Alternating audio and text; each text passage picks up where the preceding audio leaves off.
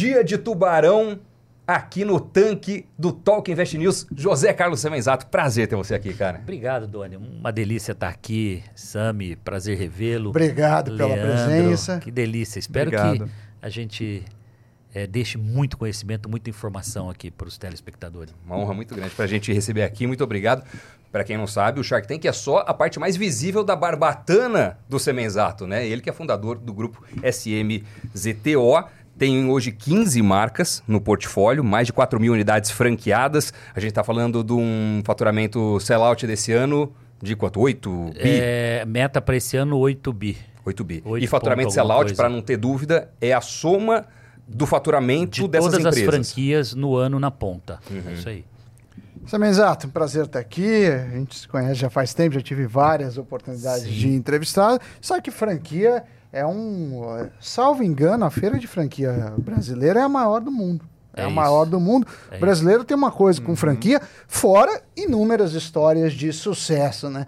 Eu lembro de, desde quando eu era criança, é, tinha um brinquedo que você comprava um mini McDonald's e você ficava. Era mais. Minha irmã tinha, mas às vezes uhum. ela. E a grande questão é: não, um dia eu vou ser rico para ter um McDonald's na cabeça dela. Mas enfim, muita gente tem a questão de franquias e de marcas. Mas eu te pergunto o seguinte: pelo menos os dados que eu tenho é que o varejo vem de um ano difícil vem do ano difícil. É, desde. Eu não estou falando de franquias especificamente, mas estou falando de. Varejo é, de um modo geral. Shoppings em geral, muito mal. Tem apertado, fechado várias lojas, principalmente no, no ano passado, e o movimento vem se estendendo. Uhum. E com isso, as franquias entram também com um desafio, porque a franquia precisa se manter. A gente sabe que shopping não é fácil. O final do ano, por exemplo. É, paga dobrado, né? Paga-se dobrado. Muitos já começaram a renegociar ponto, esse negócio, ah, passa-se o ponto, o ponto já não tem mais aquele valor. Como que você está vendo esse mercado? Porque até hoje, eu permita e me corrija se eu estiver errado, as franquias sempre foram voltadas para shoppings, para pontos comerciais bem estabelecidos, uhum. centros comerciais, assim. Você Sim. vê alguma mudança nisso? É, primeiro, tem alguns pontos para a gente é, analisar, tá?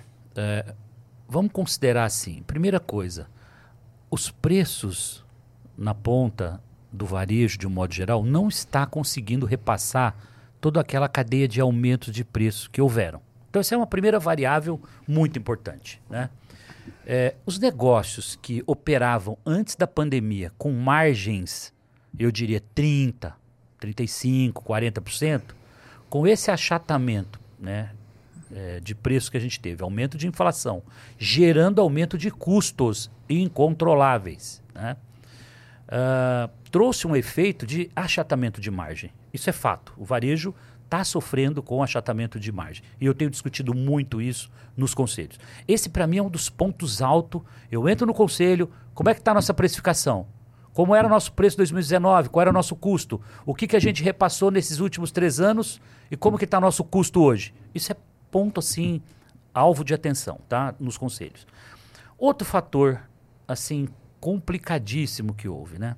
Você teve um efeito, principalmente em serviços, em shoppings e fecha-se as lojas, você começa a fazer vendas futuras e com a volta do funcionamento de shoppings e lojas, você tem que entregar aquilo que você vendeu. Então você teve uma receita hipotética durante antecipada. a pandemia antecipada que você precisa diferir e entregar esse serviço agora. Então em cada setor você sofre um efeito muito forte. Outro ponto, o consumidor está endividado. Tá aí uhum. os números todo dia crescente. As taxas de juros também. Se não houver uma mais. injeção de dinheiro na classe, principalmente CD, para que haja um reequilíbrio, para que esse dinheiro injete novamente na economia e a gente possa ter uma volta à normalidade de taxa de endividamento e melhoria de consumo, a gente não consegue sair desse efeito, eu diria, retardado pós-pandemia, que tudo parecia que ia ser uma explosão 2022, mas não foi uma explosão. De fato, né, de, de novo, setores com taxa de crescimento, como a área de saúde e odontologia, eu cresci 40% na pandemia Sim. e continuo crescendo 30%, 22%, projetando 30% de crescimento de novo. Mas isso ajuda a compensar os outros setores, como educação, turismo, uh, eventos que Alimentos, foram, né? ao, foram ao chão, alimentos crescendo o custo a cada dia. Então, o resumo de tudo isso, né? O varejo precisa se reinventar. O varejo precisa todos os dias rever sua cadeia de custo. Você tem que ver back-office, você tem que baixar custo direto na veia, você tem que ver CMV, você tem que buscar fornecedores alternativos para você voltar e trazer sua margem de volta. Porque a tendência é que se quem não fizer isso, ele vai começar a operar com prejuízo. E isso está acontecendo com vários setores. né? Então é fato. O varejo está sofrendo eh, e a gente precisa de alguns choques na economia, eu diria aí, para a gente conseguir trazer margem de volta, né, eh, consumo, né, e fazer essa roda, vamos chamar a roda do sucesso, rodar novamente. Né? Semenzato, e eu acho impressionante, é, com toda essa complexidade, o crescimento que vocês têm tido na, na SMZTO. É impressionante, assim, toda a sua trajetória.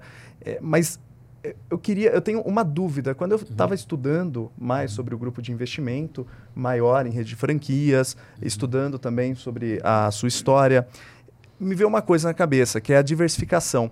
A diversificação, ela às vezes vem para o bem e para o mal. E adicionando complexidade nisso que você acabou de falar com o Sami, o- você tem negócios muito, muito di- indústrias muito diferentes, né? Então, é, alimentação, beleza, estética, ah, rede de clínicas odontológicas e, inclusive, eu vi, eu não conhecia, né? rede de residencial para idosos, inclusive. Fantástico. Então, é, é muita diversificação que pode vir para o bem ou para o mal. Como que Sim. você reduz a complexidade de atuar em muitas indústrias com características diferentes? A, a primeira beleza de ter um portfólio desse, eu posso te afirmar que para a gente foi muito positivo durante a pandemia, enquanto os restaurantes estavam fechados, enquanto as casas de festas estavam fechadas, eh, a gente estava crescendo 40% na área de saúde e odontologia como serviço essencial. Então, isso, por ironia do destino, vamos dizer, porque ninguém esperava essa pandemia, a gente acabou montando um portfólio que foi muito benéfico, porque a balança ficou positiva e a gente não perdeu o ritmo de crescimento nesse período. né? E os setores que desaceleraram ou que pararam, eles representam muito pouco no nosso portfólio.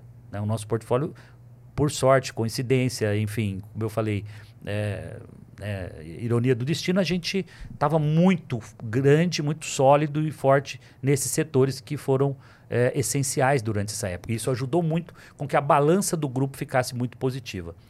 Mas o ponto eh, que eu vejo assim mais relevante nessa diversificação e como eu consigo administrar bem isso é o fato de eu ter sócios fundadores que são especialistas.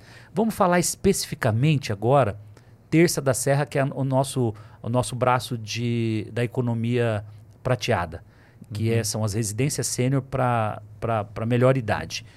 Isso, eu tenho uma médica, doutora Joyce, apaixonada pelo negócio. Ela criou isso como propósito, não foi eu vou criar uma, uma casa para idosos porque isso vai me dar dinheiro. Não. Ela, ela- era o sonho da vida dela. Se você falar com a doutora Joyce, você vai entender o sucesso do Terça da Serra. Então isso me traz um conforto incrível porque eu fico preocupado com o mercado, eu, eu estou buscando alavancas de crescimento. Por exemplo, por que, que eu não consigo fazer Terça da Serra crescer mais do que ele cresce hoje se o Brasil inteiro grita por essa necessidade de, de serviço, de prestação de serviço? Porque custa um milhão de reais para montar uma, uma franquia de, de residência. Você preparar. O que, que eu fui fazer? Eu fui buscar uma construtora, na verdade, duas, três. Vem cá. Quero um projeto customizado. Você vai me construir um projeto com 25 quartos.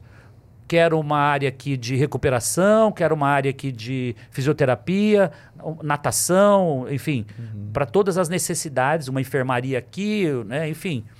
E a gente com isso está trazendo uma solução que nós vamos envelopar o pacote e vamos entregar uma- um, um imóvel que não precisa estar no melhor ponto da cidade. Eu não preciso achar uma casa gigante com 20 cômodos. Como que eu acho uma casa com 20 cômodos hoje, 25 cômodos? Impossível. Então, nós, SMZTO, atuamos levando soluções né, customizadas exatamente de inteligência estratégica para resolver esses problemas. Vai acabar o meu problema porque não vai ter 700 mil Olha que beleza.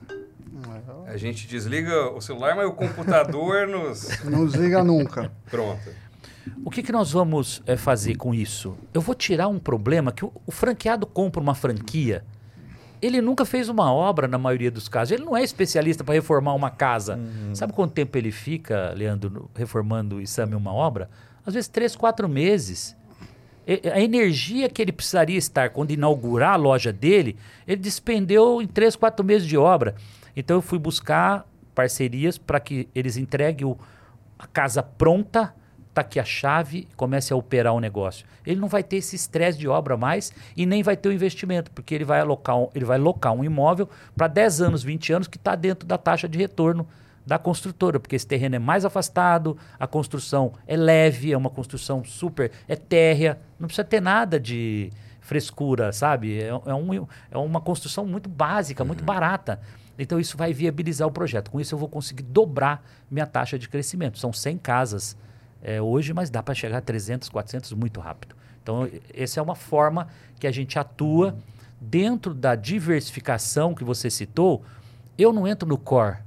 Quem, quem é especialista é do core é a doutora Joyce, a especialista do peça rara, que aí já é o, a economia é, circular, que é o, a, as roupas de segunda mão, sapato, tudo que você tem uhum. em casa que você não usa mais, vai para o peça rara e, uhum. e, eu tenho uma sócia especialista apaixonada por essa causa.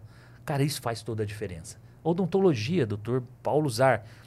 30 anos operando clínicas. O cara é uma sumidade, ele entende do que ele faz, ele, ele faz com paixão aquilo. Você tem o know-how de pegar um negócio e expandi-lo Exatamente. absurdamente, e o seu sócio é o cara que tem o know-how da natureza daquele business que ele normalmente fundou. Preservando DNA, Doni, uhum. preservando DNA. Esse é o diferencial que me faz estar num conselho de manhã falando de terça da serra, tarde peça rara, amanhã cedo falando de odontologia, depois falando de laser e assim eu consigo né, levar boas ideias, boas iniciativas pra, através dos conselhos. Você, exato, para quem decide empreender e pensa lá, eu faço por conta própria, eu vou numa franquia, analisou, decidiu ir para a franquia. Existe uma enorme quantidade de franquias disponíveis para escolher. O que, que é para você uma franquia boa e o que é uma franquia ruim? E de preços também, só complementando Sim. Doni, assim, tem franquia de 10 mil reais que eu já vi Sim. até franquias milionárias, né? Sim. Então, quer dizer, é impressionante como você tem essa gama. E aí, voltando à pergunta do Doni. É, eu, eu, a primeira coisa que eu costumo dizer é o seguinte, né? Como, até como um especialista de 30 anos dentro desse setor, eu, a cada dia mais, eu tenho isso de forma muito clara para mim. A primeira coisa, quando você pensa em investir, o Sami falou um ponto muito importante aqui, porque não basta você gostar muito, hipoteticamente aqui, é, da odontologia, mas se você não tiver 500, 600 mil reais para investir, então o capital anda aqui meio do lado do seu sonho, do que você quer fazer. Não adianta você querer ter um, hipoteticamente, um McDonald's ou ter uma Odonto Company, um, né, uma clínica nossa, por exemplo, se você não tem o capital para investir. Ah, mas eu queria tanto isso. Então, qual o caminho? Primeiro, o que você gosta? O que você quer fazer? Isso é um, isso é um ponto. Porque se você fizer e montar um negócio que você é apaixonado, lógico que vai fluir muito melhor. Você vai acordar de manhã, piloto automático, você faz o que você gosta. Agora, você é apaixonado por odontologia, mas você não tem o capital. Então o que, que você vai fazer? Eu só tenho 100 mil. Vai buscar um sócio com capital? Nós provocamos isso dentro da SMZTO e dentro da, de cada marca que nós atuamos dentro do portfólio, nós provocamos os sócios investidores, que são aqueles hoje que a gente está chamando de multifranqueados, que eles já têm uma rede grande, eles fazem muita lucratividade e eles estão hoje investindo num sócio operador. E a gente tem estimulado isso porque funciona muito bem. Então, o fato de você não ter todo o capital não quer dizer que você deve desistir. Uhum. Vai atrás daquela marca que você se simpatiza, que você gosta, né? E fatores, como é que eu avalio se uma marca é boa ou não, né? Uh, o melhor diagnóstico, primeiro você tem alguns fatores de medição. Você tem a Associação Brasileira de Franchise. Então, primeira pergunta: essa marca é associada à Associação Brasileira de Franchise? Ou oh, ela é. Pô, então, primeiro ela, ela cumpre um regulamento, ela tem princípios éticos, beleza. Depois, anualmente, a ABF faz um, um filtro, uma pesquisa, que é o selo de excelência em franchising. Você tem selo de excelência em franchising? Então, com isso você já está olhando um radar de fora. Depois você vai falar com 10, com 20, com 30, com uma amostra razoável de franqueados aleatórios daquela marca que você quer investir. Então eu, eu sei que o Doni, hipoteticamente, é franqueado da marca X, eu vou ligar, Doni, você está feliz? Quantos anos você está na marca? Você compraria essa franquia de novo hoje? Uhum. Você tem um suporte legal? Uh, o seu franqueador te dá atenção? Cara, meia dúzia de perguntas e falando com 10, 20, 30 franqueados, você vai ter a resposta se esse negócio é bom ou não, tá? Depois disso, você vai pedir para o franqueador, você já assinou um termo de compromisso de NDA, você já está né, quase pisando dentro daquela marca, você vai viver a operação por um dia, por dois dias, é uma recomendação que eu faço muito, que é para ver se você vai ter a motivação para acordar todos os dias e fazer aquela operação rotineira que, que está sendo proposto.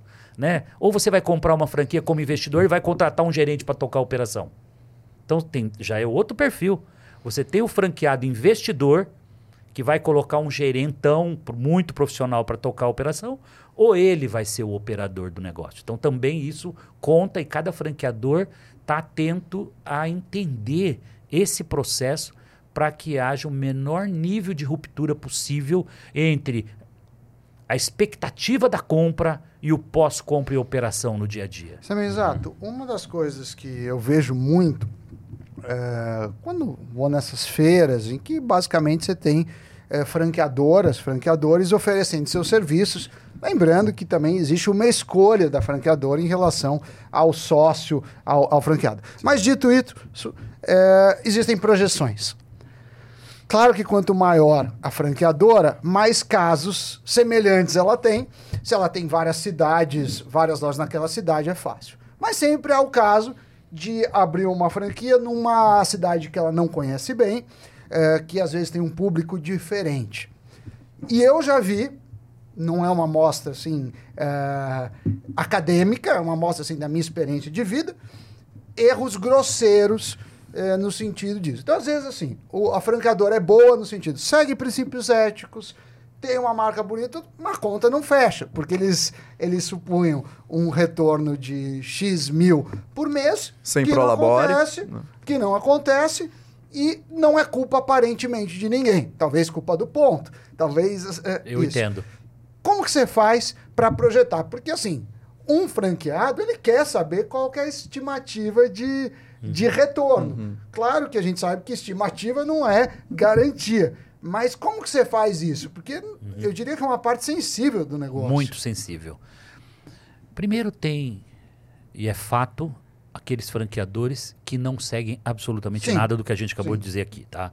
São malucos para vender franquias. Uhum. Eles querem vender 100, 200, 300, 500 e não estão preocupados com, o sucesso. com taxa de mortalidade, se o cara vai sobreviver amanhã ou não. Muitas vezes trabalham com números Exato. irreais. Bom, esses são aqueles exploradores do mercado que aparecem e desaparecem em curto espaço de tempo. Porque o mesmo consumidor que compra ele ele, ele repulsa fecha o... e ele fala mal e ele não deixa essa rede crescer.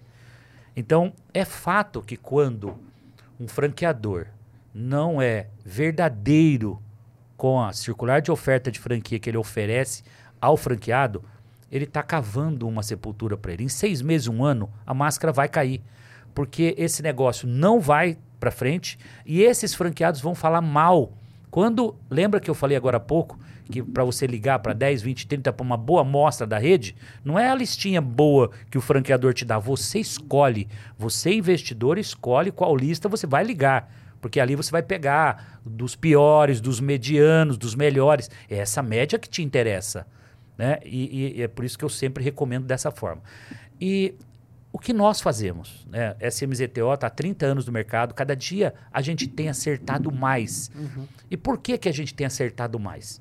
De 2014, 15, vai, 2016 para cá, com a chegada do Bruno, meu filho, né, assumindo ali 17, 18 como CEO, a gente foi criando, foi feito, fazendo um refinamento no nosso negócio e a gente não entra mais em negócios startups. Então, a SMZTO não compra participações em empresas que ainda não se solidificaram. Todas as nossas aquisições, Nanica, peça rara, estou falando das últimas, Oakberry, Uh, e Terça da Serra. além da sua imagem consultoria, Isso. você também aporta dinheiro. comprando cheques até então de 10 milhões, 15 milhões, e as próximas Perfeito. 5 a 7 aquisições, com a finalização do nosso FIP 2 SMZTO, a gente agora vai investir cheques 30, 40 milhões. Nós estamos melhorando ainda mais o nível, eu diria, de criticidade ou de risco, porque nós vamos para empresas extremamente sólidas para fazer ajudar essas empresas a fazerem a segunda etapa, se não a terceira etapa de crescimento delas. Então nós vamos para um nível de cheque maior agora, o que vai tornar os nossos negócios ainda mais sólidos. Eu diria o seguinte, no, até ontem ou até 2017, você tinha 50% de chance quando você comprava uma franquia do grupo SMZTO no mercado de um modo geral. né? Eu falo muito da- das minhas porque ali eu garanto, eu sei o que eu estou botando para dentro. Hoje eu estou falando 75%, porque eu subi a régua. Eu, eu comprava uma rede com 10 unidades, hoje eu estou comprando rede com 50, com 80 já consolidada. A chance de dar errado um ponto, uma desculpa dessa, não pode mais acontecer.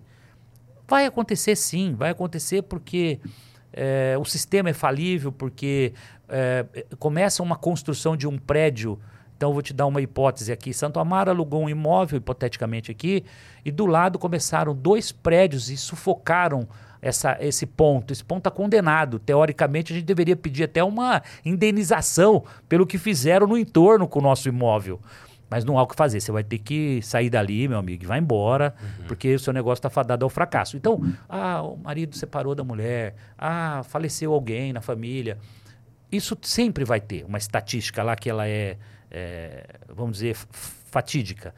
Mas no momento que você é verdadeiro com a sua circular de oferta de franquia, onde nós preconizamos sempre de forma é, conservadora e não plano de negócio e expectativas de ganhos milionários. Vai no conservador, no pior cenário, para surpreender o franqueado, o investidor, positivamente e não negativamente.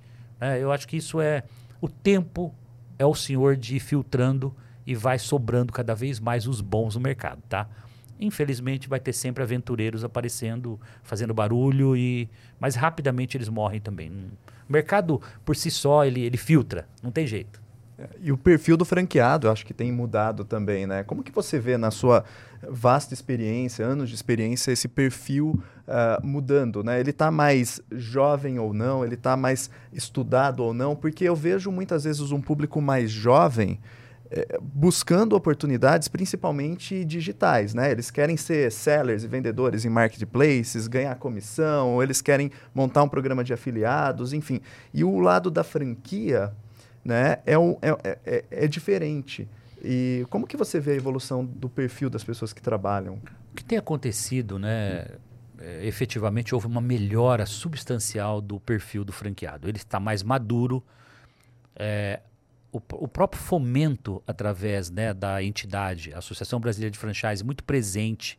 Né, é, eu diria o próprio crescimento do- dos volumes de lojas instaladas no franchising, houve um amadurecimento tanto do sistema e por nat- naturalmente há mais informação. Então o investidor já chega melhor preparado para a análise. Né? Mas é muito curioso porque ainda existe uma safra de jovens franqueados que vem com uma gana, é, quase que uma obsessão pelo sucesso, e eles eh, fazem muita diferença. Eles não estão preparados como aqueles franqueados mais maduros, que têm o capital, que segue a disciplina direitinho. Eu poderia dizer a você, a chance de sucesso é maior desse jovem impetuoso, desse jovem, eu diria, obcecado pelo crescimento, para realizar, para construir sua primeira casa, para formar seu primeiro filho. É um negócio maluco isso. Versus o catedrático que vem com todo o plano de negócio debaixo do braço, mas que ele não tem a gana e a obsessão que esse jovem tem. E, e é muito interessante, eu estou com um programa lá, Leandro, e todo mês, já está marcado de março, se não me engano, dia 30 de março. Eu estou recebendo 10 franqueados do Brasil todo, aleatoriamente.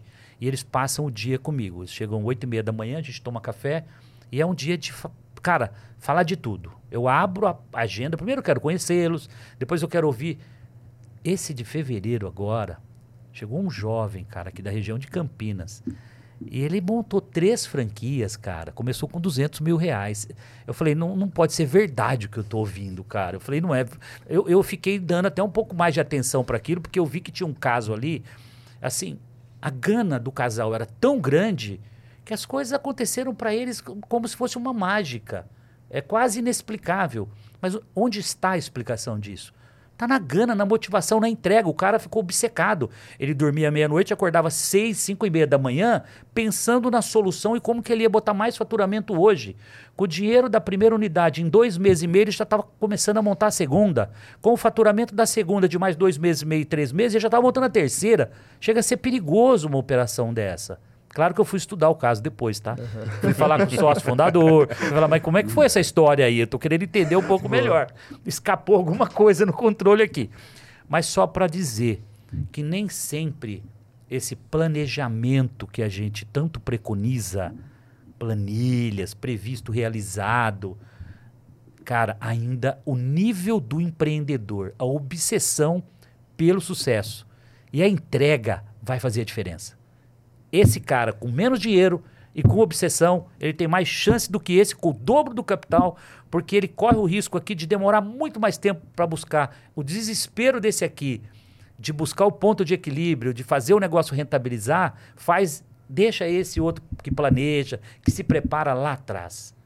Isso não é uma realidade absoluta e a gente tem que conviver com os dois mundos. Nós temos os experientes, os, os que planejam, e nós temos os empreendedores malucos acelerados. Isso é, é a simbiose que faz com que o sistema de franchise se, se equilibre e cresça né, dentro dessa mistura boa que é a experiência com essa juventude, com a jovialidade, com essa ousadia né, do jovem que quer acelerar, quer fazer as coisas acontecerem de forma rápida. Você citou que não está mais investindo em startup. Uhum. Por quê? Como é que você enxerga as startups brasileiras hoje? Uh, eu não diria porque uma startup não é uma coisa boa. Eu diria que eu não tenho uh, expertise para isso. Eu não me preparei 30 anos para isso. Né? Não quer dizer que via Shark Tank eu não invisto eventualmente numa startup, como eu invisto às vezes. Como eu coloco propostas e vou a fundo, eu tenho algum conhecimento, mas eu não sou especialista. Eu sou especialista na loja física, no serviço, em escalar. Então, eu prefiro, sinceramente, comprar ações de um bom fundo de startups, como eu tenho, inclusive, nos Estados Unidos, algum, tem dois fundos lá que eu, que eu tenho algum dinheiro investido lá, porque eles são especialistas nisso, eles sabem fazer o filtro. Então, vamos cada um ocupar o espaço onde você domina. Não adianta eu ir aventurar num lugar que eu não sou especialista. Então, cada vez mais foco no franchise. Mas não quer dizer que eu não, não ache que uma startup seja um bom negócio. É, deixa o especialista fazer isso, que ele vai saber errar menos, como eu erro menos no meu mundo aqui. Semenzato, você. É, eu diria o seguinte: quem nos assiste ou nos ouve gosta muito de tangibilizar todo esse papo, de ter alguma referência concreta. Então, queria que você abrisse alguns números aqui para gente. Com o know-how que você tem dos diversos setores de franquias, em média, no setor de alimentação, no setor algum de serviço que você escolhe, enfim, pega algum, é, alguns exemplos, mas abrindo os números das franquias, quanto aproximadamente por setor custa para abrir uma franquia, uhum. o que o franqueado paga e quanto ele recebe? Legal. É, Coisa cada, fácil, né? É, simples assim. Cada, cada negócio tem uma dinâmica, né? Então, vamos dar um exemplo aqui. É, vamos começar com um negócio que está mais próximo da gente, que é um, um quiosque do, do Oakberry. Você investe lá 170, 180 mil reais, vai. Arredondar para 200, para ficar mais fácil nossa conta, tá? Você vai faturar 50 mil reais num quiosque desse por mês. Isso é o conservador, tá? O pianinho. Tem quiosque que fatura 80, 100, 120. Vamos, vamos pegar 50. Você vai botar 20, 25%, vamos botar 20% de margem, para a gente ser aqui conservador, estamos falando de 10 mil. Então você monta um quiosque, você investe 200 mil, quantos meses você vai levar do lucro líquido da última linha para você retornar o investimento? 20 meses. 200 mil, você tem 10 mil de lucro por mês, em 20 meses você retornou seu investimento. É uma taxa de retorno excepcional. Mas é um negócio que alimenta a minha família com 10 mil reais, a primeira pergunta que eu vou fazer, uhum. cara, Não dá para eu largar o meu emprego porque eu tenho um quiosque e eu vou viver com esses 10 mil. Não, peraí, eu, como executivo eu estou ganhando mais. Então qual é meu plano? Meu plano é ter cinco quiosques do Oakberry, que vai me dar 10 mil cada um, 15 mil, 12 mil, pouco mais, pouco menos. E eu vou ter 50 mil por mês. Opa, com cinco quiosques. Onde eu investi um milhão de reais, eu vou ter 50 mil reais de renda por mês. E vamos fazer uma conta rápida agora aqui, matemática. Quanto o Sami vai nos ajudar agora? Quanto a gente faz hoje por mês aplicando um milhão de reais no melhor cenário? A gente pode falar 1%, uh, Seguramente. se a gente quiser, se a gente líquido Isso. numa renda conservadora. Beleza? 1%. Então, São um, 10 mil. 1 milhão, 10 mil, mas aí, aí Sem risco. a conta, sem risco, Sem e aí risco. estou supondo que eu não trabalho nisso. Então Exatamente. eu um milhão, estou ganhando dinheiro como executivo, como outra Isso. coisa, e está rendendo 10 Então, mil seguro. Conservadoramente, no pior cenário, nós estamos dizendo que eu estou trocando né, cinco quiosques e ampliando cinco vezes a minha Sim. margem ou a, a minha lucratividade ou o meu, o meu, a minha renda sobre o meu capital. Agora, vamos fazer uma analogia rápida. Quanto vale esse meu negócio? Eu investi um milhão de reais, estou fazendo 50, já operei dois anos. Hipoteticamente, eu queria vender. Que conta a gente faz? 8, 9 vezes a. Um pouco menos. o- vamos vamos, a vamos ser conservador de novo. Vamos pegar os, o, o mesmo grupo que eu montei, que são 50 por mês, vezes 12 dá quanto por ano? 600, mil. mil. 600 mil vezes 5 vezes, um múltiplo bem 3 conservador. Meu ativo hoje está valendo 3 milhões. Porque eu gero 50 mil, gero 600 por ano. Essa é a conta. Quando a gente sai, eu, eu posso ter esses cinco quiosques ainda sendo passivo. Sim, Eu posso, gente- continuo trabalhando. que- Isso que é, que É, dois importante. funcionarinhos É, toca lá o esses quiosque. Dois funcionários não dependem de Não, você. zero. Eu não tenho. Eu vou passar lá às vezes à tarde para dar um checklist. Vou mandar um cliente oculto de vez em quando, mandar um amigo fazer um checklist. Vou botar uma câmerazinha ali, olhando para o caixa e tal. Eu tenho as formas de checar, né? Indiretamente, mesmo passivamente investindo, eu posso acompanhar. Mas eu ainda não estou satisfeito. Eu queria ser um multifranqueado. Eu queria comprar agora duas clínicas odontológicas e vou comprar uma Oral Sim, que eu vou investir 600, 700 mil reais, e vou comprar mais uma Ortodontic, que é a nova aquisição que nós fizemos recentemente, tem uns 3, 4 meses, que é uma rede com mais de 15 anos, né, um, um super negócio que faz a correção ortodôntica, né, com Invisalign, com todos, toda a tecnologia hoje. Comprei duas clínicas odontológicas, em média eu vou investir 500, 600 mil, uma média uma pela outra, então vamos lá, 1 milhão e 200, vou faturar em média ah, 300 mil reais, 250, vamos botar 250 conservador de novo, estamos falando aqui em duas clínicas, 500 mil. Vamos manter os nossos 20% conservador de novo, são 100 mil reais de lucratividade líquida por mês. Então eu investi 1 milhão e 200 e estou fazendo 100 mil reais. Quantos meses nós vamos retornar o nosso investimento? 12 meses. Então, vocês perceberam que, a- que quando eu aumento o investimento e eu estou num setor bom, com margem, que tem garantia de sucesso, que tem volume, eu, e que escala, né? Eu consigo melhorar minha taxa de retorno? Eu já saí de 20 meses para retornar para 12 meses. Mas, em média, a gente preconiza 18 a 24 meses. Nós somos conservadores no plano de negócio que a gente oferece. Mas, na prática, os nossos franqueados performam muito melhor E vocês dão alguma garantia preconiza. caso dê errado, que pode acontecer? Não, é um risco não. assumido. O risco assumido, onde estatisticamente eu diria para você que a gente tem zero de fechamento com, a- com, com, com o investidor arcando com prejuízo. Por quê? Porque estatisticamente, se ele tem um problema, o arrumar. Leandro é um franqueado super operador vizinho, ele absorve essa unidade. E se o franqueado, por um acaso, não gostei, não quero mais, efeitos da natureza, seja o que for Sim. dentro de casa, etc., né? o franqueado vizinho absorve porque você está muito capilarizado. né? A gente ouve falar e vê o tanto de acerto que você teve. Aprender com os erros é bom, mas aprender com os erros dos outros é mais barato. Qual foi o seu pior investimento até hoje? Qual foi seu maior erro até agora? De verdade, não teve nenhum. Eu, eu nunca perdi dinheiro. Eu não saberia dizer para você que, olha, tal negócio me deu um prejuízo de um milhão? Não tive. Por exemplo, eu investi num. Falando de Shark Tank, isso vai, faz parte, vai acontecer. Uhum. Investi 400 mil reais numa startup, é, XPTO lá, fiquei seis meses no negócio, dei todo o meu, a minha recomendação. Seis meses depois, a empreendedora, avião. Eu aliás, eu investi na empreendedora, não foi na, no negócio. Ela falou: não tem jeito. Vamos fechar o negócio. O que você falou no primeiro dia de reunião comigo é verdadeiro. Ela chorou uns 10 minutos, mas chorou de soluçar, assim. Falei, pronto, você está pronta para o próximo desafio. Daqui a alguns anos você vai ser uma grande empreendedora. E falei, não se preocupe, mas você investiu, vai perder o dinheiro. Falei, não perdi nada, eu ganhei uma experiência enorme. Vamos para frente. E ela vai brilhar, essa empreendedora. Então, isso faz parte do. Então, esse investimento, que eventualmente pode não ter retornado, ele já voltou infinitas vezes nos melhores negócios que eu já fiz. Então, eu preciso também irrigar, alimentar um pouco, retroalimentar um pouco o mercado.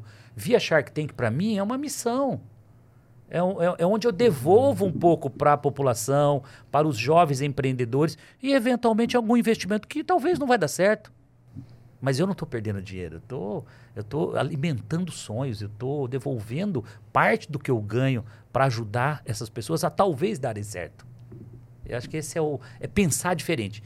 Mas eu não falei uma frase que é fundamental para o Leandro aqui, que quando você vive um momento de maior problema na sua vida ou na sua empresa, a maioria das pessoas botam foco no problema e não vai resolver. Eu aprendi.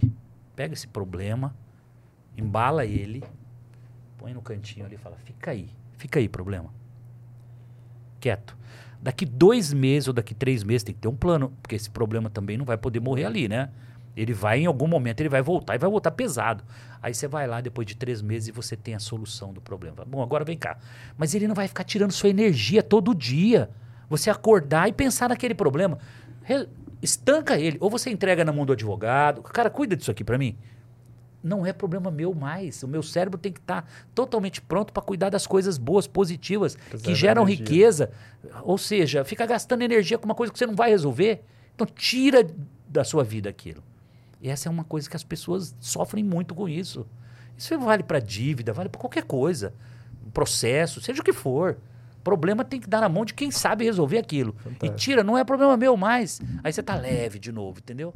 E vamos embora, claro. De vez em quando dá uma olhadinha lá para ver se aquela contingência não está crescendo, né? Faz parte, mas não pode tomar conta, da, do- tomar sua energia, né? Também, exato. Uma coisa que se vê muito, a gente pode pegar esse setor da Oakberry Uhum. e talvez caminhar para. A gente já teve brigaderias, já Uhum. teve. Agora está tendo muito donuts, eh, as rosquinhas estilo Sim, americana. sim. Já teve gelatos italianos, como eu Paletas. falei, paletas mexicanas. Existe uma coisa assim, eu tenho um propósito muito forte. Eu quero fazer a paleta mexicana. Mas a gente sabe que a frequência de recompra de algo muito específico não é tão grande. Então o cara começa com paleta mexicana, amanhã ele tá vendendo nacho, tá vendendo taco, tá vendendo hambúrguer. Isso é improviso. Tá? Mas acontece. Sim. Assim, para quem tá entrando numa. A Oakberry é um caso interessante, porque teoricamente tem um escopo É fechado, monoproduto, monoproduto. que Caiu tá- na graça do consumidor e tem recorrência de consumo diário. Então, Não, que e global hoje fatura mais em Ah, dólar e não, euro do que em já reais. somos muito maior lá fora.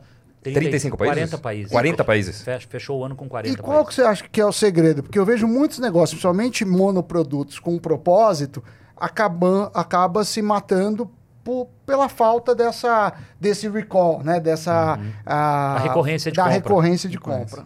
Olha, um exemplo, né? A gente está falando do açaí aqui, mas o açaí se tornou um superalimento, No chama mundo. de superalimento no mundo, onde ele, inclusive, para esportistas, para o jovem, ele sai da academia e ao invés dele tomar um café da manhã, ele quer, às vezes, tomar um wok.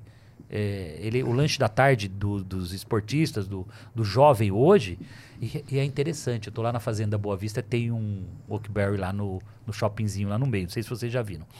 As crianças, você não tem ideia, com três aninhos, quatro aninhos, estão lá tomando Oakberry. É um negócio pirou, cara. Você olha para aquilo, você fala, virou um, virou quase que uma categoria de produto, um negócio muito louco. Não é normal isso, Sim. óbvio. Não adianta ah, Achar que você vai achar o próximo o açaí burger. agora, pô, não é uma, não, isso é de vez em quando Vou que essas fazer, coisas sei acontecem. lá, vitamina de banana Mas eu te dou certo. um outro exemplo é, muito parecido, mas que a gente tem dificuldade de escalar, que é o L'Entrecôte de Paris, por exemplo. Sim. É uma marca que eu estou há mais de 10 anos. Né? A gente tem. Começamos com um restaurante ali no Itaim, Sim, que é o principal. principal, e depois a gente achou que poderia montar 80 e nós temos, depois de 10 anos, 35. É, eu fui. 35. E por quê? Não tem recorrência de compra. As pessoas querem Talvez- comer toda quarta-feira um entrecote com batata frita e com molho. Ele tem uma alta carga calórica, é, é batata frita, então você vai lá para se esbaldar, para se Sim, perder, não vai vamos dizer. pra- delícia. Então vai, é uma experiência, né? Aquele dia que você escolheu da, da semana. Então não dá para você ir segunda, terça, quarta, quinta e sexta. E eu não tenho o plano, o, o o prato 2 para servir. Não. Você pode eventualmente chegar lá e falar, eu só quero só o Só- filé. só mas, salada, imagina, sabe? só a salada, o filé Mas sem a é, batata. não vai ninguém vai- rolar. Não vai rolar. Aí você vai para outras experiências. Então, eu tive que ser muito cauteloso para não sair abrindo o l'entrecô por todos os lados e depois ter um efeito fechamento imediato. Mas né? ah, pegando esse exemplo do Entrecô Paris, ali, eu adoro. Como que os aplicativos de last mile, tipo iFood e tudo mais, mudaram essa dinâmica? Porque eles podem ajudar a dar mais recorrência, né? É, talvez não quando você tem um portfólio um pouco mais restrito, mas é, como que você vê a entrada desses Cara, aplicativos? ajudou muito. Uh, uh, exemplo, a gente saiu de 15 durante a pandemia, a gente entrou na pandemia com 15 restaurantes fechados. 15. A gente vendeu novos 20 delivery. Hoje são 35. Então o que você falou, Leandro, é fato. Ah, o advento da pandemia trouxe para gente eh, trouxe para gente um novo negócio. O que eram 15 restaurantes viraram 35 hoje viáveis e, e- e trouxe para os franqueados que não acreditavam no delivery a prova de que o delivery pode dobrar o faturamento deles. E todos eles hoje, a maioria absoluta deles estão operando com delivery. Então você vê, uma coisa que foi ruim, ela acabou trazendo uma inovação para o negócio. E a gente com isso está expandindo com o delivery para cidades que não são viáveis ter um salão. É, isso é muito interessante, porque eu adorava ir até o local, principalmente para esse A ritual do entrecô e tudo mais. Mas é. Hoje em dia, com tanta correria, eu acabo pedindo. Pelo a experiência iFood. tem a sido boa. aumentou, tem sido ótima. Ela tá, porque ótima. a gente desenvolveu, você deve ter percebido, embalagens, é uma tecnologia que consiga chegar ao alimento mais próximo de como se você tivesse realmente no restaurante. Esse é o outro advento da pandemia que trouxe eh, essa investigação, essa obstinação para encontrar uma alternativa para levar um alimento quase eh, pronto na hora para chegar em casa com condições de você ainda degustar e viver a experiência. Eu acho, pelo menos Que minha bom. experiência pessoal, bom minha ouvir opinião isso. pessoal, eu Mas, prefiro é, do é, que o do, do principal concorrente. Ah, Quando eu tá. peço, o de vocês é impressionante. Assim, ele chega como Legal. se fosse é, realmente. Mas aí, Houve um investimento e uma preocupação importante para isso acontecer, tá? E a gente está feliz realmente com essa e o evolução. franqueado tá feliz Tá com feliz, isso. tá, super, tá fluindo. Novos restaurantes sendo abertos, e assim, é, um- é uma criação de cultura, né? Mas você não tem volume. São José do Rio Preto. A gente não consegue vender mais do que 1.500 é, couveres, que a gente chama, por mês. Uma cidade de 400 mil habitantes. Então, primeiro você tem o achatamento do público que vai consumir um produto com esse ticket. Depois você tem ah, A recorrência. a recorrência da- que ele não vai que é da- conseguir. que é da natureza do É, restaurante. É uma vez por semana. Então, se você não tiver uma operação enxuta, adequada, calibrada para esse perfil de produto target de público, você frustra o investidor, você e, e elas estão todas viáveis. E assim como tem faturamento, tem restaurante faturando 800 mil, 800 mil por mês também. Então, é uma loucura. Brasília, um sucesso, enfim. É Mas ainda construindo no que o Sami falou, né? Porque eu, eu vejo muito na sua fala, Sami, que são ciclos muitas vezes. Os produtos, o, É principalmente o caso do monoproduto, que, Sim. que, que é o- a coisa mais fácil, assim, para criar é o monoproduto. Você pensa numa coisa, fala, eu tenho uma solução, eu faço melhor que os Olha. outros, eu tenho uma vantagem competitiva, vou nisso. Mas A chance é, assim, baixíssima de dar certo, tá? Já fi- É, o- o- fica a dica aí, pessoal. Agora, a quando a chance gente- é baixa. O monoproduto, você tem que ter um diferencial incrível, incrível. Mas quando a gente assiste o Shark Tank americano, por exemplo, eles adoram entrar em empresa monoproduto. Muito mais fácil a divulgação, a- a- muito mais simples a operação. A gente pega o. Depende ou pelo do canal, né, Doni? Porque É, é que a gente canal pega o caso do Oakberry, por exemplo, é espetacular o que você Sim. fez. É, em três anos passou de 40 milhões para 900 milhões. É. Não é? O- hoje, a avaliação, hoje a gente já o valor tá, da empresa. Hoje, nesse momento, a gente já está com alvo de marcação de preço já bem superior a isso. Mas a última marcação de preço que a gente tem foi o de 900 milhões. E você tem um uma base Um muito unificada, que é a essa gente aí. entrou ali com 40, 50, 40, 50 milhões de valuation inicial. é. Você tem um- uma outra empresa que também você entrou e é mais recente, Nanica. Nossa, esse tá um fenômeno, um sucesso. Eu nunca imaginei que pudesse. Tive dúvidas, de verdade. Ele trouxe aqui pra gente, É, ó, opa, escondidinho aqui, opa. mas. muito obrigado. É, o Nanica é um fenômeno. Isso é muito interessante, porque ela cai, ele- esse produto caiu na graça do consumidor. Ele é um monoproduto, porque ele tem um foco no, no banoffee, né? Que é o banana, doce de leite, etc. Mas ele tem uma diversificação, mês sim, mês não, volta a torta de morango, mês sim, mês não, volta de uva. Então você acaba é, é, mudando um pouco o paladar do consumidor, né? Mulheres, jovens, apaixonadas por essa sobremesa. E ela está indo para os lares do Brasil inteiro. Um sucesso em Brasília, um sucesso em Goiânia. Onde nós estamos abrindo, Paraná, Rio Grande do Sul, um sucesso absoluto. É assim, não é aquilo que nasce, fatura e depois cai. Não. Ele vai, cresce e estabiliza com recorrência. E isso porque você está fazendo com que haja uma diversificação maior e que não fundamental. seja um monoproduto. E eu sou o provocador, mas os sócios fundadores, de novo, Uhum. os meninos que criaram isso, o Tito, né, os sócios são assim focados, obcecados. Qual é o próximo? Eu chego no conselho e falo: qual é o próximo produto, a próxima invenção, inovação que vocês vão trazer? Que é para mexer, dali a pouco dá saudade daquele produto de três meses, volta de novo a promoção do mês. E uma grande sacada aqui é você levar a opção de pedaços e não apenas as tortas. Porque uma torta, é, primeiro, uma família pequena, né? Não- Não. E ela passou de dois dias, três, já não é a mesma coisa. O frescor é você comprar o produto e comer hoje, no máximo amanhã, né? Então, em pedaços, vocês estão em quanto? Em cinco? Vamos pedir cinco pedaços. Você não vai ter desperdício, não vai, não vai a tentação da gente ir lá na geladeira depois, né? é isso. Então tá muito legal. Esse, é- esse é um negócio que eu super recomendo, tá? Quem tá buscando uma franquia, mulheres, né? Os jovens, não exige um expertise muito grande e ao mesmo tempo é um produto tá- que caiu muito na graça do consumidor. Fala aí de Tá valores. consolidado. Para ter uma noção. Essa é uma franquia bem interessante. Você trabalha com investimentos aí na faixa de 250, 300 mil reais em média. Então não é nada absurdo. Você vai ter meia dúzia de funcionários, né? Então não te traz um risco de, de capex e nem de custeio muito alto. Né? E ao mesmo tempo você rampa muito rápido o faturamento. A gente tem faturamentos que vão de 50, 70, 80 até 120 mil também, né? dependendo do lugar, dependendo da, da loja, do perfil do franqueado, isso tudo influencia muito. Mas a partir de 50, 60 mil você já tem viabilidade acima de 20% de margem. Então, também é um negócio que se paga muito rapidamente. E, te- e- eu digo sempre que é para o tamanho do sonho de um franqueado que quer começar, quer pisar, quer experimentar, não vai machucar tanto se ele, porventura, falar assim: putz, não é bem o que eu pensava, acho que eu queria, eh, sabe, pensar numa coisa maior. Mas é o primeiro investimento para ele experimentar e pisar no mundo do franchising, né? Eu gosto dessa escadinha dele já não ir logo para um produto de um milhão e, e de repente, né, não é aquele mundo que ele pensava. e- Então o desafio é maior. E aqui você começa então a entrar no mundo do franchise de uma forma mais sutil. Às vezes a sua mulher operando isso, né, tem lá uma ociosidade, os filhos já estão crescendo, então ela está com disponibilidade. E é uma coisa que engaja, que ela reúne as amigas, ela é uma coisa que é fácil de divulgar, né?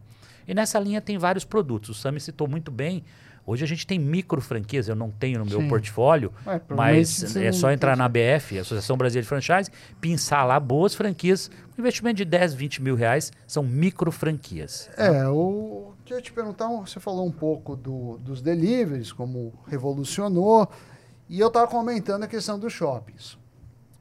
Principalmente alimento, é, dessas franquias, vamos falar de um milhão para baixo, tá? Que, claro, que é entre, falar do entre McDonald's. 500, 400 e 1 milhão. Isso, É isso, ou de 200, Porque que com pega menos, isso. é, que aí pode ser um shopping, quiosque do pode, shopping. quiosque é menos, que quiosque quiosque é 200 mil, menos. isso. Até, Loja de shopping é de 400 a 1 milhão, mais ou é, em menos. É, média, quiosque a é área de menos. alimentação, porque você tem uma obra, você tem equipamentos importantes. isso, tal. forno, enfim. É, É, os shoppings, desde a pandemia, deu uma desajustada.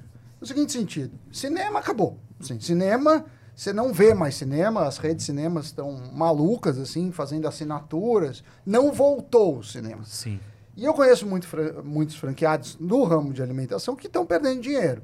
Uhum. Porque ele falou, olha, esses preços não dão mais. E às vezes escala, né? não, é, não é a questão do valor da margem. Às vezes a margem é boa, mas, Mas precisaria tá escalando. ter, ter uma escala. Tá faltando mais gente E a- mesmo, mais e- consumo. E aí você fica naquele dilema. Ou você às vezes paga muito por um ponto de fluxo, mas não necessariamente o fluxo vai te converter, ou você dá uma de lobo solitário e fala assim, tem a eu vou pra rua. Mas É- tem a concorrência também, né? é uma ainda, né? concorrência uma brutal. competição enorme. Uma concorrência brutal, inclusive com deliveries que muitas Oh, vezes tem aquela, que, que tem aquela cozinha ah, fechada, né? Aquela cozinha que, que nem atende ao público. Né? E aí? O que, que você vê nesse setor de alimentos, que eu acho que é um setor de muita franquia, que vai desde os doces até refeições grandes. Você acha que vai ter uma mudança no cenário? Os shoppings estão cobrando muito? Seria uma, um movimento das pessoas saírem do shopping para a rua? Estou falando dos empresários. O, como que você enxerga isso? Porque você está Uhum. Analisando isso sim, dioturnamente. Ô, Sami, é muito difícil fazer um prognóstico, né? Eu acho que a gente tem um efeito é, que ele vem assolando de, várias, de vários caminhos, de várias direções, vamos chamar assim. Né? Primeiro, o desafio é, está em aumentar o fluxo. E isso depende do quê?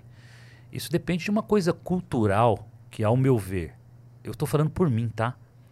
Durante a pandemia, a gente ganhou o hábito de ficar em casa, de pedir delivery, pijamão e dormir mais cedo. Cara, tá difícil de arrancar, me arrancarem de casa para ir para um shopping e jantar à noite, entendeu? Eu vou quase que amarrado, sinceramente. Eu recebia convite toda semana, pelo menos dois dias por semana, entre terça e, e quinta, pelo menos dois dias, eu ia jantar fora com amigos. O, o Doni me convidava, ou o Ratinho convidava, ou outro. Acabaram os convites, ninguém convida para jantar à noite. Então, boa parte desse, eh, desse desaparecimento de fluxo está nesse hábito que houve uma mudança. Então, esse- isso é um problema já detectado. Sim. A Você gente não vai preci- pagar ponto em shopping para ficar fazendo delivery. Pois é, não, não faz sentido nenhum.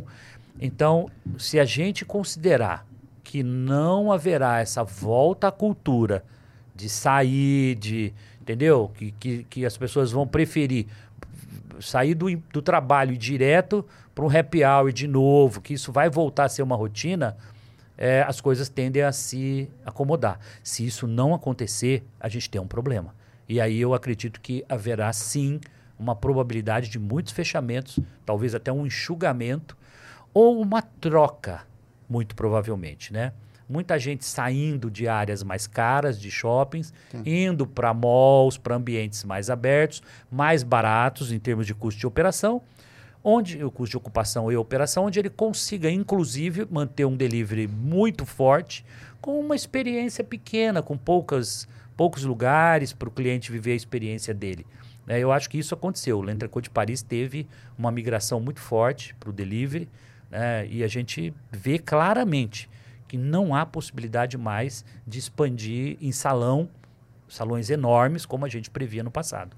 Isso já houve um ajustamento penso eu que o shopping e, de- e que alguns setores vão passar por essa mesma mutação. E preço, né? Po- sobrevivência. Também talvez tenha a mudança do, do preço que o shopping opera. Pois é, é que aí entra num ponto que a gente efetivamente não sabe, quer dizer, a gente não sabe até onde a gente não quer saber, né? Sobre Sim. margens, né? Mas você tem um investimento muito alto, você tem uma Sim. taxa de retorno de longo prazo, é, e eu não sei, porque, eh, vamos dizer assim, às vezes pode até inviabilizar o investimento Sim. do outro lado também, né? E ele fala, pô, se eu cobrar menos que isso aqui, eu não pago, eu não retorno meu capital. Então, Sim, a gente tem uma série um setor de... aí que É, tem uma caixa um, preta aí um novo equilíbrio. e ele vai ter que buscar alternativas e eu acho que tudo se acomoda. Eu, eu acho que é, essa carga, eu sempre digo que ela vai sendo é, reajeitada ali, sabe? No movimento natural, ela vai se ajeitando. Vão saindo alguns negócios que não eram tão desejados, vão ficando os melhores e vem uma ocupação nova. Vem o disruptivo, vem essas experiências novas. E os shoppings, de alguma forma, vão sendo ocupados, às vezes, por mais serviços, com natureza mais de serviço. Às vezes, mais ele vira um, um centro de alimentação para classe média, ele vai mudar perfil. Eu eu acho que é um processo bem natural. Mas eu concordo, tem um desafio grande aí, tá? Mas indo além da alimentação, né? Que eu acho que é um assunto super interessante, mas é, pela sua história, sua história acho que está muito baseada na educação, né? Você foi professor, teve Sim. toda a relação com a Microlins, fundou, fez ela crescer e depois vendeu. É, e aí eu fico perguntando, quando eu olho o portfólio da rede de vocês, e o setor da, da educação? Ele é um setor... Porque está acontecendo muita coisa, né? Muita gente franqueando, licenciando conteúdo, é, muita coisa eh, acontecendo lá. Ele, qual que é a sua análise, você que já viveu muito esse setor, né, de franquias? E... É, eu, eu continuo, a gente tem dois investimentos, um de 20 anos, que é o Instituto Embeleze. Esse eu mantive no meu portfólio desde sempre, fundei essa empresa junto com a indústria Embeleze em 2003. Então a gente completa em junho agora 20, 20 anos. anos. E eu confesso a você que está sendo muito desafiador, mesmo as pessoas sabendo que ela precisa aprender uma profissão, a classe menos favorecida, classe CD, ou ela aprende uma profissão como cabeleireiro, manicure, pedicure, e ela sai para o mercado para ganhar dinheiro no dia seguinte, na semana seguinte, já fazendo escova para a família, no entorno onde ela mora, e gerando renda para a família. Isso a gente fala muito em transformação de vida, porque muda a vida da família substancialmente. Mas tem um desafio, porque vem o online e assim, o volume são milhões de cursos online sendo oferecidos por nada. Gratuito. E que aprende-se em 15 dias e uma semana. Como é que o meu aprendizado de um ano para ensinar uma profissão duas vezes por semana, que tem aula prática, que tem bons instrutores, que tem metodologia, que tem produtos testados pela fábrica, como é que eu me mantenho diante ou mediante essa concorrência? Tem um desafio aqui também. A educação, né, de um modo geral, vejam que há uns 10 anos ou pouco mais, houve uma migração, mesmo nas universidades, para o online. E, e hoje, uma, uma, uma faculdade presencial não tem mais competição Eu com ta- online, acabou. Eu tava Ela não tem vendo- competição eu nenhuma. tava vendo uma É estatística que falava de escolas de inglês. Assim. Se a gente pegar nos últimos 20 anos, o número de escolas de inglês no Brasil multiplicou. O Brasil, salvo engano, tô tentando pegar na memória, é o país com mais escolas de inglês do mundo. E se a gente pegar o ranking de. Não cresceu. Não, a gente piorou. A gente tem mais escola, tá mais barato e a gente não melhorou. E eu tenho a percepção que, que a educação também está nesse sentido. Tem mais oferta? Sem dúvida, tem mais oferta, tem cursos a todo preço, inclusive gratuitos, mas não sei se a, se a Qualidade. educação, Olha. a produtividade do brasileiro não melhorou. Gente, vocês não fazem ideia, eu estou vivendo essa mutação forte esse momento. Pós-pandemia, tá difícil de você manter volume de alunos em sala de aula com cursos práticos. E estou falando do Instituto Gourmet também, uma escola de gastronomia. A gente tem perto de 200 escolas pelo Brasil e mais de 200 escolas de beleza. Então, desses dois setores, 400 escolas que estão sofrendo para manter ou para voltar nos números de 2019. Ó, 20, 21, 22. Três anos depois, a gente está olhando para o retrovisor para tentar voltar a 2019. Então, são setores que estão sofrendo sim, mas eu vejo uma oportunidade incrível numa retomada no setor de educação, principalmente profissionalizante. Porque não tem volta, as pessoas vão, vão para o online, vão perceber que não paga nada ou que custa muito barato, mas não vai aprender. Sim. E ela vai ter que voltar para a sala porque tem a cabeça de boneca, porque tem o cabelo artificial para ela cortar, para ela escovar. Precisa de prática. Não dá para você se tornar um grande profissional sem praticar, não tem como. Exato. Então, para resumir e principalmente para dar um bom corte, quebrar a pergunta em duas. Quais você acha que são os setores mais promissores para os próximos cinco anos nesse segmento de franquias? Primeiro, sim, na lata, serviço. Eu sou apaixonado pelo setor de serviços e meu portfólio está 80% em serviços. Tá? Margens maiores. É, tá tudo aí com diferenciais de tecnologia, né? diferenciais competitivos, onde você tem leveza na operação.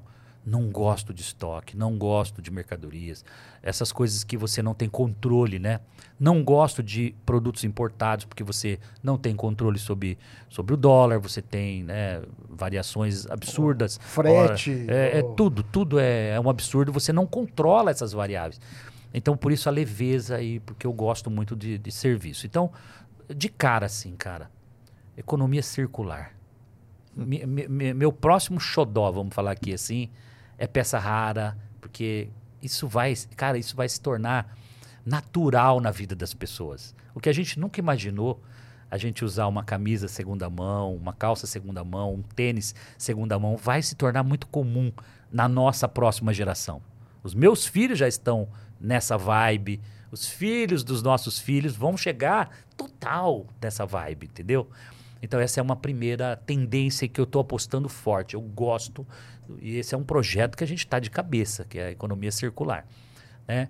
Outro projeto que eu gosto muito, que estou apostando muito, é a economia prateada. É, é olhar para 30, 40, 50 milhões de pessoas idosas, somos nós no futuro, né, com 70, com 80, e que fa as famílias vão ter uhum. alguma dificuldade de manter isso em casa, seja porque trabalha, seja porque a é, família ficou pequena. a expectativa de vida também tá expectativa tá de vida está subindo, e para essa pessoa ter até mais conforto e viver melhor, ela vai precisar dos terços da serra instalados por aí. A gente está inaugurando, abril agora, salvo engano, março, abril, o primeiro hospital de transição que faz um, um meio de campo entre a saída de uma UTI de um paciente, onde ele não pode ficar pagando aquele preço caro de UTI, mas ele precisa de uma semi-utensiva, né, uma coisa no meio, e ele vai para o hospital. Nós estamos inaugurando 108 leitos em Campinas, num ponto muito bacana, dentro, junto do projeto Terça da Serra. Né, nosso primeiro projeto experimental para nascer vários hospitais de transição pelo Brasil aí. Então essa é uma tendência também dentro da economia né, prateada novamente, né, melhor idade, etc. Então, o nosso olhar está um pouco por aí. E como que a gente está olhando isso? De forma global. Nós temos um time de investimentos, né, é liderado pelo meu filho Bruno, o Renan, o Pedro, tem um time bacana, EGV, turma realmente que pensa fora da caixa, ficam, ficam catalisando é todo mundo da GV aqui, tá? É, é, imaginei. muitos anos professor de GV, e, e essa, Leandro professor, eu aluno cara, de mestrado essa galera, essa galera, esses meninos estão olhando o que está acontecendo. Ó, a economia prateada eles trouxeram, economia circular eles trouxeram. Hoje, a economia sustentável, através da geração de energia, a gente investiu numa empresa de energia é, eólica também. Né, criando estações de geração de energia nas residências, nas empresas. Isso é uma outra tendência forte também. Ela está um pouco ainda vamos chamar assim, bagunçada do ponto de vista de regulação, mas a gente acredita que não tem volta. Isso uh, vai ter que caminhar para frente. Né? Então é um projeto que a gente está apostando muito também, que é a HCC Geração de Energia. Uh, dentre outros, o radar nosso está ligado globalmente, tendências que estão acontecendo no mundo, e a gente quer trazer essas tendências, na verdade, buscar essas tendências. O que a SMZTO no passado ela era procurada, hoje nós estamos buscando os melhores negócios. A gente vai atrás de empresas que o, o, o empresário, o empreendedor nem sabe direito que ele está num setor que é disruptivo, maluco, que aquilo vai fazer a diferença. E a gente vai atrás dele. Então, inverteu-se o processo. Hoje a gente busca os melhores negócios. E os setores mais hum, Menos interessantes. É, os setores mais problemáticos ou com maiores desafios nos próximos Mais. cinco anos. Eu acho que sempre foi, não vai mudar muito, por exemplo. Eu falei até um pouco deles aqui de forma Varejo. indireta. O que tem estoque, o varejo, o que você Uhum. depende de, de, de trocar rapidamente, né? A, a- Importação. a moda, importação. Então eu acho que é muito rápido para você detectar é, aqueles negócios que são mais difíceis. Não quer dizer que são ruins, porque eles vão existir, eles vão continuar né, existindo. Eu acho que também tem que ter um nível de profissionalismo muito maior do franqueador. Ele tem que ser muito bom para conseguir ter uma cadeia de importar, de ser rápido na mudança de, de, né, de categoria ou da, do, do lote ou da moda. Enfim, isso tudo é muito dinâmico, né? Então, e- enfim. Mas tem muita coisa legal. Eu, eu, eu sabe o que eu sinto falta, por exemplo? Eu, falo assim porque vem, o insight vem muito rápido aqui, mas eu tenho falado disso algumas vezes. Falta uma rede de bicicletaria, por exemplo, com o crescimento do esporte, da bike, do, das pessoas no pedal. Cadê uma rede de franquia Algumas de. tentaram, né? Mas não sei, chegou a não- ser franquia. Mas isso falta. Isso aqui é outra? Falta. Uma rede de franquias, por exemplo, de tudo de elétrico. De scooterzinha elétrica, a Sim, carrinho de golfe elétrico, patinete, tudo. Não tem uma rede bacana dessa ainda. Como se fosse uma Honda, como se fosse uma Yamaha, sei lá, é uma, re- uma concessionária que você chega lá e aí vai para revisão e troca o pneu. Você tava em sabe? teste, tava Porra, em- cara, eu não vi isso ainda. Eu, eu tô procurando. Tá- tava em teste, um- uma ideia muito legal. Fica a dica. Você entendeu o negócio? Tinha um negócio muito legal em teste, se não me engano, o iFood estava fazendo isso, com uma parceria da Unidas, se eu não me engano. Aham. Que era o seguinte: você tem o, o motoboy que usa hoje a, a moto elétrica, alugada. Isso. Só qual que é um dos problemas? O problema é que o cara fica sem bateria na moto, porque imagine o Uhum. a autonomia. Aí o cara tem tipo um. Ele paga uma assinatura Sim. e ele troca a bateria eh, descarregada por uma carregada para moto, para bike. Quase que como se fosse um posto de é um posto, abastecimento. é um posto, mas é troca, em vez de você ficar esperando Sim. lá. E eu não sei o que deu, sei que estavam começando isso depois, até se alguém quiser escrever aí, Mas, mas você vê se que deu se a certo gente não. começar aqui Sim. elucubrar e brainstorm, não sei o que, você começa a ver que ainda tem umas coisas que já estão tendências fortes, mas não caiu ainda, assim, sabe? E talvez uma grande indústria vá fazer isso, porque. Sim. Né, É, Ela é, você precisa integra. de uma capilaridade, de, Precisa. de um investimento alto. Precisa, não é uma coisa simples de fazer, né? E isso é muito isolado. Sempre tem em cada município do Brasil uma boa bicicletaria. Sim. e quase todos uma boa loja de elétrico, mas ninguém ainda pensou em consolidar isso Uhum. numa marca que, que gere segurança, confiança para o Sim, consumidor. padronização. Porque sempre você tem medo, né? Pô, mas O cara tá me enganando. é, tá. você não tem a confiança de uma É marca por trás, né? Mas, assim, eu, eu tô aqui processando, né, vários aprendizados que você trouxe e eu entendi melhor a lógica da diversificação e por que, que ela faz sentido, do sócio especialista, daquele brilho nos olhos, daquela pessoa que está obcecada para fazer o negócio acontecer. É, entendi também, né, que franquias que podem bombar e quais talvez tomar cuidado, que tipos de cautela. produtos e tudo mais. Mas fala um pouquinho assim, que, que desafios e incertezas é, que você tem tido, seu exato, assim, nessa, nesse atual estágio que você é presidente do conselho né, da Uhum. SMZTO. É, o que, que você está lidando, na medida do que você puder compartilhar, obviamente, que você ainda, se tivesse uma fórmula mágica, você gostaria de rapidamente resolver, mas ainda está tentando decifrar o código? Não há esse mistério. Eu confesso a você que eu vou te contar o nosso estratégico para cinco anos, tá? Eh, nós queremos ter 10 mil franquias eh, daqui a cinco anos, 2027, 2028, né? E seguindo a mesma fórmula de sucesso que a gente tem hoje. E a gente aposta muito em geração de caixa. Por exemplo, nós não estamos preocupados em entrar num negócio hoje e daqui cinco anos. Eu, eu não tenho a obrigação de, em cinco anos, vender esse ativo, abrir um, uma boutique de M&A lá e falar, cara, eu preciso vender. Eu quero geração de caixa. Eu quero negócios recorrentes e que resolvam os problemas das pessoas a longo prazo. Então, não está no meu radar fazer IPO, não está no meu radar ter lojas próprias, porque o meu DNA é franquia. Eu aprendi e falo há muitos anos que eu quero ter 10 mil franquias, mas não gostaria de operar 10 lojas próprias. Simples assim. Uma equação de 10 mil para 10. E é o que eu prego, é o que eu preconizo todos os dias. Porque eu quero ser o melhor naquilo que eu faço todos os dias. Então, quando eu me reúno com primeira reunião estratégica com uma companhia adquirida, eu já passo os botões que ele precisa mudar. Primeiro, para fazer o franqueado ser feliz. Segundo, para criar desejo de marca. Terceiro, para aumentar leads e consumo. Quarto, como é que a gente melhora a cadeia de compra, a cadeia de consumo, melhorar a compra para o franqueado, melhorar a relação com o franqueador, mostrando para o franqueado que ele está tangibilizando o efeito positivo dele pertencer a uma rede. Então, esses botões estão todos muito automáticos. Então, quando alguém recebe o um investimento da SMZTO, não é dinheiro. Ele está levando para dentro da empresa dele o know-how, o aprendizado a bateção de cabeça de 30 anos, quebrando pedra, desviando. Enfim, um aprendizado que não existe em qualquer lugar. E é o que eu tenho passado para o meu time. Né? Via conselho, meu filho, minha filha, meu time inteiro está sendo preparado para dizer: vocês têm que ajudar os franqueados, você tem que ajudar os sócios a encontrarem os melhores caminhos. É só o que vocês precisam fazer. Porque sucesso o negócio já tem. Uhum. E aí, quando eu coloco a minha escala eu consigo acessar uma agência mais barata, eu consigo comprar uma mídia muito mais barata, eu consigo negociar direto com os veículos, eu consigo, tudo eu consigo de uma forma muito mais barata e eu tenho acesso direto.